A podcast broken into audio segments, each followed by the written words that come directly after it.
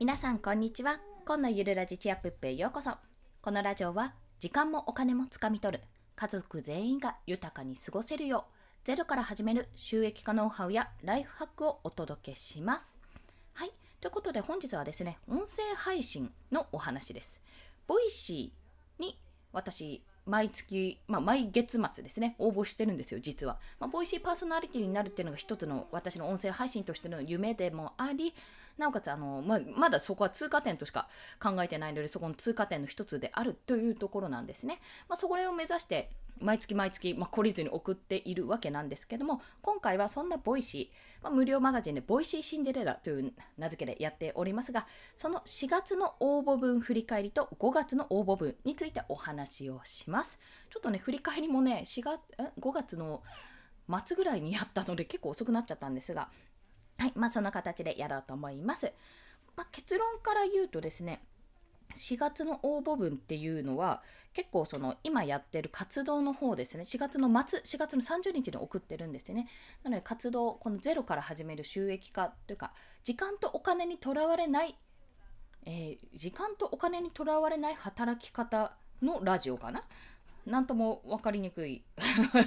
自分で言っちゃってるんですけどなんとも分かりにくい内容だったんですね。あった時間とお金にとらわれない生活を目指すラジオを発信したいということで内容としては話しました。まあそれを聞いて皆さんどう思うかっていうところでございます。そして、まあ、その他自由ご記入くださいってところに、まあ、実績と、あとフォロワー数ですね、総フォロワー数を書いて、意気込みをそれぞれの3人です。 Voicy さんと、あとリスナーさんと自分、それぞれのメリットを書いて提出したんですね。まあ、そのフィードバックということで、まあ、自分でのフィードバックなんですけど、そちらについてお話をします。はい。まずですね、発信内容について、この時間とお金にとらわれない生き方ラジオみたいなね、これはね、弱いです。はい。というのは、まあ、私もちゃんと調べないでやってしまったって部分が多いんですけども、子育てジャンル、あのね、 Voicy さんのブラウザですね、パソコンからサイトに飛んでもらうと、ジャンル分けされてて、ジャンルも例えばライフスタイルだったらそこから子育てとか暮らしとかその形で結構ねカテゴリー分けされてるんですよ。まあ私子育てかなと思って子育てランキング見たんですけどもランキングというかチャンネル数見たんですけどもあのね30ぐらい？なんか変な声出しちゃった結構ね多いんですよ。そうで内容もまあ、やっぱり面白いんですよね。皆さんそれぞれ。子育てって結構いろんないろんななんか多種多様とあるんですけどもやっぱりママさんの悩みとかにやっぱ寄り添うような形でそれぞれ特化しているんですよ。でバブタマさんババブタマさん知ってるか？バブリーたまみさんだっけな？そうかな？あのあれですよ。えっと平野ノラさんの真似をするモノマネ芸人さんみたいな。そう。私ね一度子供のイベントで子育てイベントであの見かけお見かけしたことあったんですけど、まあ、その前から知っていたんですが、まあ、その方の放送とかね結構ツイッター見ていると本当にスカッとするね一言言ってくれるんですよ。そうそうそれそれみたいな感じの。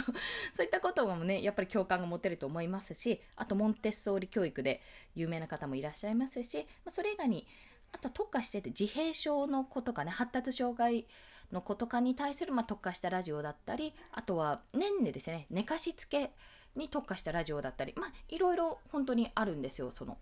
でやっぱりそう考えると子育てで絞ると結構ねきついんですよね。というのは私それこそ子育て支援施設での経験はありますけど自分の子供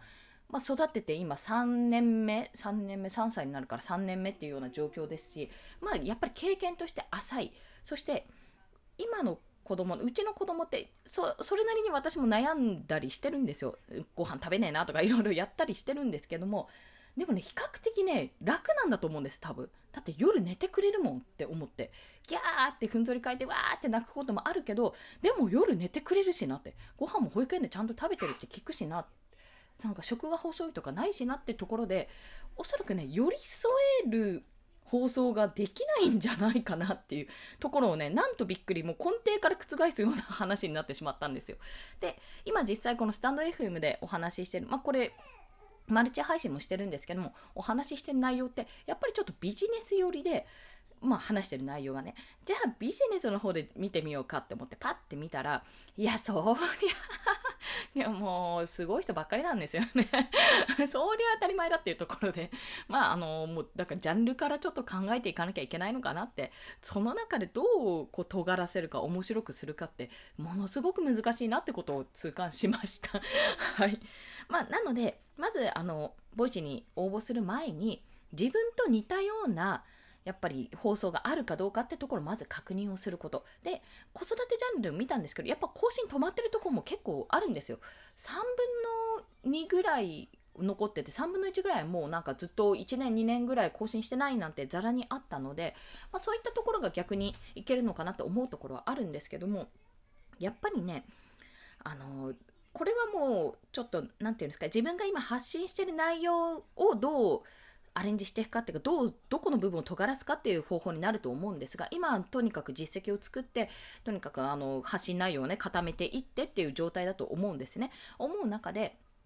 やっぱりこの分析大事。うん、当たり前ですけど、調査大事、分析大事です。自分の、なんとなくこんな感じから自分が話したい内容、これ、このカテゴリーに入るかなみたいなところで検索してみると、やっぱジャンルによってめちゃめちゃ多い人とめちゃめちゃ、あ、多い人とかめちゃめちゃ多いチャンネル数が多いところとめっちゃニッチでチャンネル数が少ないところももちろんあるので、まあ、そこをニッチの少ないニッチで少ないところを狙ってももちろんいいですしあの多いところでも自分はまた違った色を出せるというふうにしてもいいしそこら辺はねちょっと考えてた方がいいかなと、まあ、考え中です。私は考え中で5月は5月で、まあ、ちょっと遊んで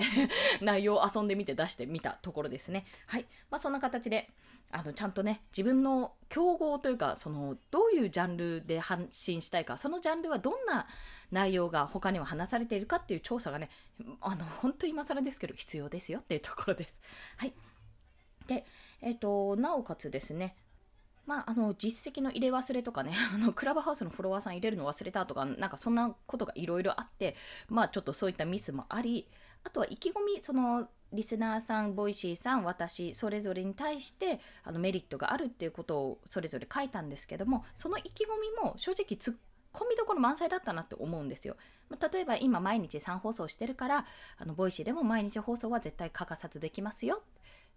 毎日1放送を欠かさずできますみたいな。最低でも1放送かななんかそんなような書き方をしたんですが、いやいや、3放送してるなら3放送してくれよって話じゃないですか。いや、私だったらそう思うよなって思って。それはね、更新があればあるほど通知がいって、やっぱり活性化するんだったらそうしてほしいしなって思ってちょっと自分でも突っ込みどころ、ま、満載だったなと思っております。まあ逃げたなって、正直逃げの一言だったなって思いましたね、自分でも。あとは、あとリスナーさんへのメリットですね。リスナーさんへのメリットが自分の中では弱いんじゃないかっていうところを感じてましたね。で、えっと、リスナーさんへのメリットというのは、まあ、悩みを抱える子育て中のパパママっていうこと、ママパパかについて、まあ、どっちでもいいんですけど、パパママ、ママパパにお伝えしたいってお話ししたんですね。まあ、これは、やっぱり今の会社員の働き方で頑張ってこう時間を作って週末に遊ぼうとかやってる方ももちろんいらしてて、もうそういった生活も生活ができるってこともあのもう何てですか？表現じゃなくて、えーと、立証はされてるんですけども少なくとも今の私の環境はそれが立証されてないわけですよ。まあ、あの夫は夫で多忙だし私は私で余裕がないしってことになってだったらじゃあ働き方から変えてみようってところでなんで家族せっかくこう小さい小さい頃なんて小さい頃にしかこうその日の子供ってその日しか出会えないわけじゃないですか。その一瞬一瞬の大切な子供の時間をあの仕事とはいえね仕事はしょうがないにしてもなんでそれを選べないんだってっていうところなんですよ。なんで子供との時間を優先できないんだってそれってちょっとおかしくないって自分の中で思ってるわけですね。まあ、じゃあ選んでいいよお金いらなければねって話になったら、うん、でもそういう問題じゃなくない？っていうそうそうそうそういうこう葛藤があって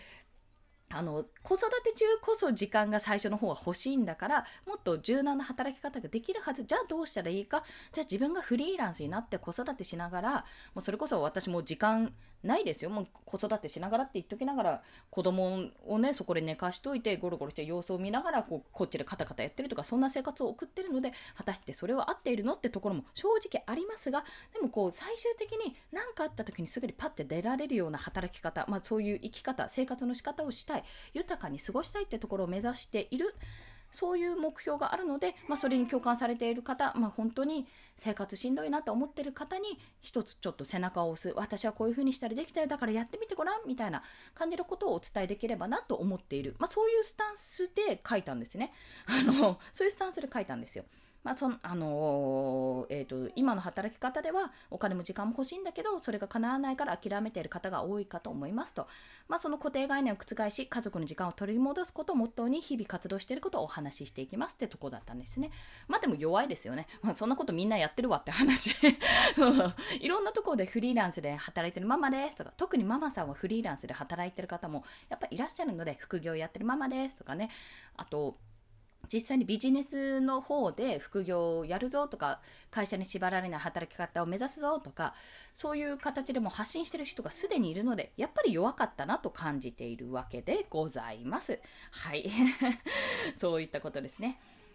あと今回調べていてね全然別件で思ったのがあの私が結構個人的に追っているツイッターでも追っている方があの Voicy やってたんですよ。あ、やってるのチャンネルをフォローしようと思ったら、もう2年ぐらい前に止まってたんですよね。1年前だったかな。やってないやんみたいな、終わってるやんみたいな感じだったので、まあ、有名だから、 Voicy でも爆上がりするとは限らないんだなって。インスタのでもすごい、あ、この人知ってるみたいな感じの方もやったんだと思ったけど、もう止まってたりとか結構するので、まあ、この辺がやっぱ継続するに難しいところなのかなと感じるところ。逆を言えば、私、音声から始めてるんで、そこに関してはね、音声が止まるってことはないんだろうなと感じてるんですね。もうライフスタイルみたいになってるので、そこは強みかなと思っております。そして、5月、もうほぼ終わってしまったんですが、5月どんなえっと、ことを応募し応募文としてお話ししたかというとこれはあの後ほどノートにまとめてあのマガジンでね無料マガジンの一記事として更新するんですが今回は ちょっと笑っちゃった。あの、まだ始めたばっかのくせに何を言ってるんだって感じなんですよ。ま、前提ね。ゼロから始めるデザイナー生活を発信しますってやりました。ごめん、笑っちゃった。お前全然やってねえじゃん。いや、ゼロからも何も一月目、二月目ぐらいじゃないのっていうところ をいきなり発信するみたいな。ちょっともうね、ほんと恥ずかしいんですけど、でもまあそれぐらい尖んないと面白くないかなってちょっと思っちゃったんですよ。なんかまあ、逆に言えばあの目に留まったらいいかなっていうところもあるんですね実際にデザインをやってる部分もあるんでまあっていうのは私が今回やっぱ自分の趣味の範囲で絵を描いててでもプロ並みにはできないからあの仕事にはなんないよなとかしかもデザイナーとかデザインやるのにやっぱこれは事務所とかに行ってね何年もあの修行しなきゃダメなんだろうし、あのああにょーとか言っちゃった すいません。えっと、私がね、独学とか、まあ、ちょっと専門、専門的社会人学校みたいな、こちょちょこっと通ってやった程度の付け焼き場程度だったら、程度だったとしても、そんな稼ぐことは難しいんだろうなって正直思っていたところが、今現在デザイン業をいくつかやって、まあ、収益がそこそこ出ているわけですよね。そそれ10万、20万とかの単位ではないですけども、やっぱりあの案件としていくつかいただいてやれているという、そういった事実をもとに、あ、これは誰でも簡単にできるってわけじゃないけど、こういう形で、あ、意外と自分は、今までやってきたことがつながってそれが収益につながることがあるんだっていうそういう見せ方があるんだっていう働き方あの収益の出し方があるんだよってところをに気づいた。そしてあ変な話自分の絵でもまあ、その自分の絵でもって言い方もあれかもしれないですけど、まあ、ちょっと正直スキルとしては拙い部分が多い自分のあの実力でも売れる売るように何て言ったらいいんですかね。売り方をちゃんと考えてあのしかるべき売り方をすればこれはあのちゃんとした商品になるってことに気がついたんですね。だからそこに至るまで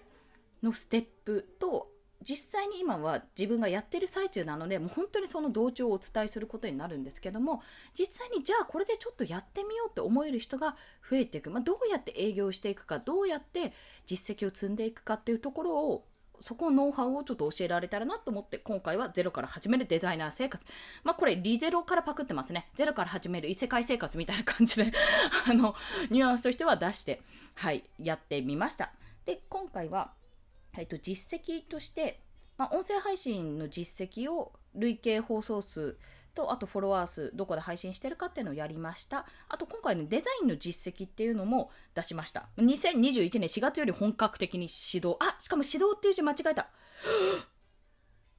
こういうことがあるんですよ。ほんと気をつけましょう。はい。今気がついた。はい。はい、というところです。あとは今回ね、総フォロワー数っていうのはあえて載せませんでした。というのは増えてないから、そんなに増えてないから、載せたところで影響力今全然ないもんなって思ったので、ちょっとそこは参考にならないかと思ってやめましたってとこですね。